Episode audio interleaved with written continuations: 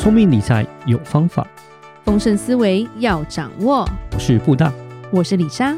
那些理财专家不说，有钱人不讲的秘密，都在打造你的潜意识。打造你的潜意识，告诉理财专家不说那些事。大家好，我是主持人布大，我是布大人生与职场的好搭档李莎。布大是最近投资有什么新的 update 吗？想再跟大家再聊聊债券吧。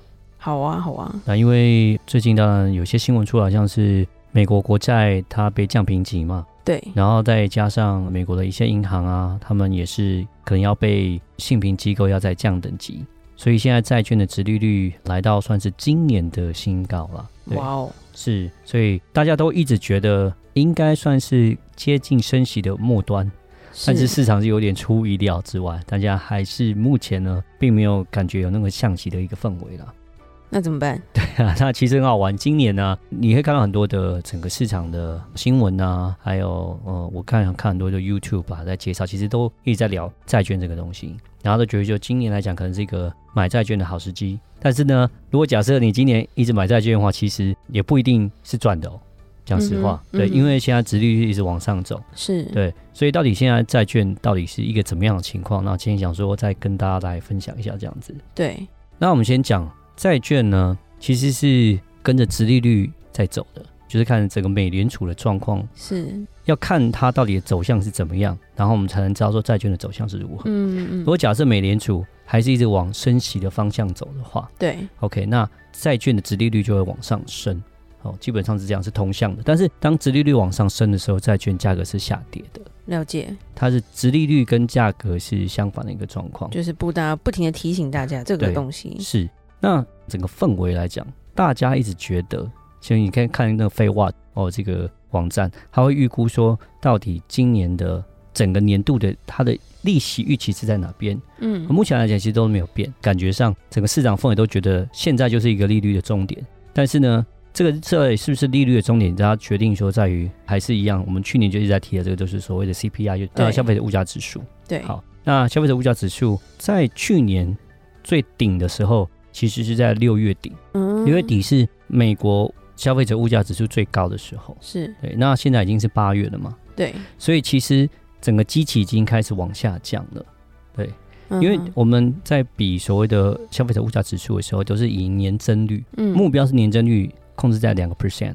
但是呢，如果假设去年的机器很高，当然机器高，年增率要达到只增加两个 percent 的几率就比较高一点嘛。对啊，如果说假设，因为我刚刚说的六月份其实是最高的基期，嗯哼，那七月份去年开始，因为已经开始升息，那时候通膨率已经开始往下降了，嗯，那所以因为基期往下降的关系，就变成说七月八月它的抗通膨效果就会变得比较差，懂吗？嗯，所以在六月之前，你看到整个 CPI 的控制其实是很不错，从可能从五趴、四趴到三趴，六月份的时候是控制到三趴，但是七月份其实上礼拜已经数据出来。是微微上升的，并不是往下走，就是因为它的基期已经开始降低了，嗯、所以八月份、九月份、十月份，一直就是今年的之后的年度呢，就会有一点挑战性，就是因为去年这个时候的基期已经是往下降了，当往下降的时候，通膨真的还是能够继续往下走，达到两个 percent 的状况，就变成是一个未定之数。嗯，对，就变成说一直要看说，哎，经济数据怎么样。看看失业率有没有比较差，如果失业率提高，就代表说人民开始工作收入有减少，对不对？对。然后呢，开始没有人有人没工作了，收入减少就可能消费力道会减缓，消费力道减缓，那当然这个这个价钱就会往下掉了嘛。就像中国目前来讲，你看到中国，它最近的新闻来讲，就有很多的雷出现了。对、哦、对，像是他们的房地产啊，然后像最近的那个碧桂园的事件。还有啊，之前还有一个，他们好像有个中融，对中融这个机构，他们所投的呃所谓的信托产品出现开始违约的状况，没错，对，他们就开始，中国其实有发现是一个通缩的情况，是通缩就是它的价格是越来越低，呃，就像特斯拉最近也是在打价格战，他还把他的那个 Model Y 在中国的部分打算要降价，再降价，再降价，对，已经降了好几次了，就是因为他们。内需的部分是有点像是通缩的状况，就是然后为了要竞争吧，对，为了要竞争。那我们讲通缩就是价格越来越低，那价格越来越低其实是不健康的，因为就是人民越来越不想消费，然后为了不想消费，大家就一直在降低价格，然后来刺激消费。可是一直这样往下走的话，其实对经济来讲是一个非常不好的一个循环。对，所以中国是进入到通缩啊。那美国目前来讲还是通膨，只是通膨太高哦，所以在做一个控制。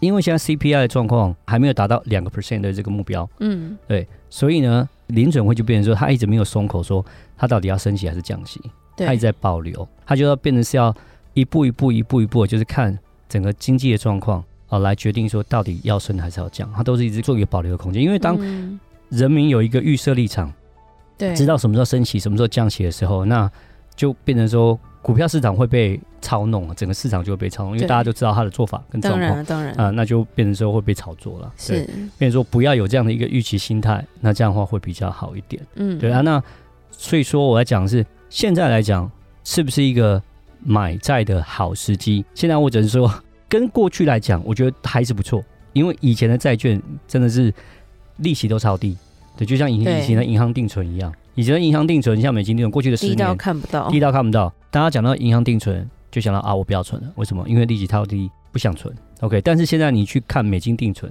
很多都有五趴了。哦，我上次有看到新闻是有什么六点六趴都出来了。短时间的啦，是，对，对，但是但是那短时间可能有些特别的状况才可以存到那么多，但是基本上至少都有四趴以上。对，那有些特殊的状况可能给你拿到五趴左右。对，那你要知道说。以前为什么就讲说不要存定存？哦，是因为它太低太低了，然后没有办法抗。你是要怎样？对啊，没有办法抗通膨嘛。放我家。对对对，没办法抗通。可是现在不一样哦，现在你要这样想，呃，这边可以达到五趴的利率，哎、欸，对。但是如果台湾假设我们讲说，呃、欸，台湾现在目前台币没有，对，台币没有，对，但美金才有。可是是美国现在通膨率是三趴嘛，对不对？所以呢，定存五趴的状况下，其实它是有抗通膨的。嗯，对，嗯，所以在这个。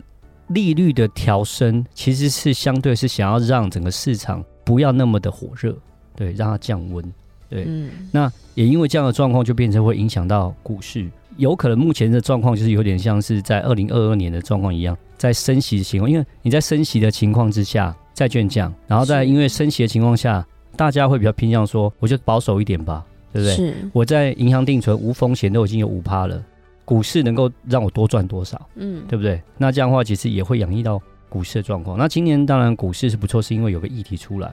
但是当这个利息增加的时候，其实也会影响到股市。所以现在这个 AI 的热潮稍微稍微降温的情况之下，我觉得还是要到可以再多注意一下债市的情况，这样子。是。那但是债市是不是在最低点？我觉得有点还是难预测。那我的建议会说，就尽量是还是慢慢做一个布局会比较好一点，就是还是一样慢慢慢慢慢慢去买进。我觉得这是我的建议，然后再来放着不动好了。对，然后再来是我现在比较建议是说，可能不要去买政府公债，尤其是长天期的，是因为你买长天期的政府公债，主要来说它的目的是它可能会有一个价差，当在降息的时候，长天期的公债它涨得最快，然后呢，你现在买。当利息在往下降的时候，你的债券的成长会比较多，你可以赚到一个价差。但长天期的公债其实它的利率其实没有那么好。现在长天期的公债三十年可能才四点多，其实你买不要买三十，现在是倒挂状况，一年内的呃长天期的公债都是五帕多。对，其实你买短天期是你所拿到利息是比较多，但是你买长天期主要是来讲是你想要赚那个所谓的价差。对，但是是不是能够真的赚到那样的一个价差？我觉得现在很难说。利息还在升，如果假设美国经济还是很 OK，美国不是软着陆不着陆的情况下，有可能搞不好林准会就说我就不降息了，因为我不需要降息，嗯、经济很好，我不需要降息。为什么这样？降息都是在做一个预备，是说刺激消费。景气不好的时候，当股市开始跌落的时候，是哦，开始失业率上升的时候，哎，我需要降息来刺激消费，让刺激大家去买，对，对不对？但是如果假设我不降息，你还是买啊？对啊，我不降息还是买啊？是不是啊？你经济那么好，哦，都不降息，大家都很棒，对不对？你像是这礼拜所公布的那个零售销售数字很漂亮，哇，那个 Amazon Prime 大家还是拼命买，无法理解，也不要无法理解，就是有他们有在算说，美国的储蓄来讲还算 OK，就是在二零二零年的时候发大钱的时候，那些钱还没有完全用完。所以呢，美国人目前还是有点储蓄在。然后再来是说，大家对于二零二四年的展望是很正向的，大家还是觉得、欸、股市还 OK 啊，好乐观哦，所以还是蛮乐观。所以乐观的情况下，就还是交费，还是继续买。所以零售销售数字其实还不是太差。我看到那零售销售数字，它比较差的部分就是只有单价比较高的，可能像是汽车，然后还有就是电子产品这种单价高的就有差。所以你会看到像是 Apple，Apple 最近就跌了。那可能就是大家会预期说它的 iPhone 销售不会那么好，因为单价比较高一点。那很难说了。哎，对，但这很难讲，这 it depends，因为到后面不要低估果粉的能力。是是是是是是，但是呢，一些基础消费像是旅游啊，哦，像是吃饭啊，疯掉了，疯狂啊，呃，衣服开销啊，其实这些并没有减少。对，我觉得可能美国消费者现在。就不再是着重在于买这些电子消费产品，或是买汽车，但是一些旅游的东西，可能真的疫情结束了嘛。对啊，开始旅游啦，开始玩乐啊，开始吃饭啊，然后开始穿衣服啊，这些开始穿衣服。对，你是说穿衣服就穿衣服吗？不是，在疫情的情况下很少出门，我不用花那么多在买衣服的上面，也不用洗澡了。是是，对，不是不用洗澡，就是他在这个上面，他们就变成说比较肯花。是对，因为要出去玩啊，就去找啊，见客户啊，要见朋友啊，我需要穿好一点衣服。客户都是个借口。对，好，Anyway，好。所以呢，我讲债券来讲呢，第一个是我刚讲慢慢买，然后再来是我会建议之后你找持利率比较高的情况下去，它的债券你去把它买下来，我觉得会比较好一点。嗯、你不要去想要赚价差，你反而是着重在说利息这样的一个利息有没有达到你要的要求。对，那你就以这个目标去定下来，就去哎、欸、到那个要求一点的时候，你就去把它买下来。买下来的时候。当然有可能市场哦还是有波动，有可能市场还是目的并不是要它波动嘛。对对对对，对，因为到时候我可以等到期对，尤其是尤其是我我想说，现在讲说明年第二季可能会降息，假设好到了第三季才降，还是第四季才降，whatever。但是我不觉得高利率会一直这样子持续的，几率是比较低的。你如果你把它摆长，投资也不要只是一直看短期哦，几个月，也是要看明年总统是谁啦。嗯，是是是，那就是你把它拉长的话，我觉得它都是赚钱的这样子。是对，那我的看法是，目前其实债市还是偏弱状况，因为这个美国数据还是很漂亮。好，嗯、那现在还是有升息的压力在。目前看起来，然后但是每天新闻假设风向讲实话是每天变来变去的，但我就会建议说，就定一个目标，像我定一个目标就是以六，假设殖率真的达到六的时候，我就觉得这个我一定是会买。假设到六以上再继续跌，我觉得我 doesn't matter，就是我不管，反正至少六满足我的期望，我就可以买。到了那个点就买。对对对对对，那就介绍几个了，像是零零七二零 B，OK，然后还有几个 ETF，像是这是元大投资等级债，是，然后还有一个零零七七八 B。跟零零八四四 B，零零七七八 B，它是那个元大的所谓的公用事业的的债券，然后零零八四四 B，这是星光所出的银行债。那其实这三档，他们目前的殖利率都非常贴近六，已经都已经五点八几了。嗯哼，对，所以我自己是觉得说，哎，你可以稍微注意一下这种非常接近六的情况下的债券，然后去买。但其实像目前债券总资产最大就是国泰的零零七七二 B。但是它那个投资等级债，我自己是觉得，因为它的殖利率其实才靠近五而已，对。是。但它的好处是它每个月都配哦，有些人就把它当退休，然后这样子月月配。但是我会觉得，以 BBB 等级的债，殖利率就五趴，我是觉得有点低。其实讲实话，现在你买直债，你直接买债的话。在 BBB 等级 A，在这个边缘的长一点的债，其实真的都有一些都差不多就是五点多，将近六个 percent。所以我觉得这个零零七七二或七七三，我是觉得稍微有一点低，我自己就比较没有那么的喜欢。呃，这是我的一个建议，这样子。嗯、了解，谢谢布达帮我们更新一下债券的一些资讯。是因为其实有时候我们自己会 confuse 啦。对对对对对。好，那我们今天就讲到这里吧。好。如果任何关于理财的问题，欢迎留言或寄信给我们。记得加入我们脸书的社团，和我们多多互动哦。打造你的潜意识，让你谈钱不再伤感情。我是布大，我是李莎，我们下次见，拜拜。拜拜。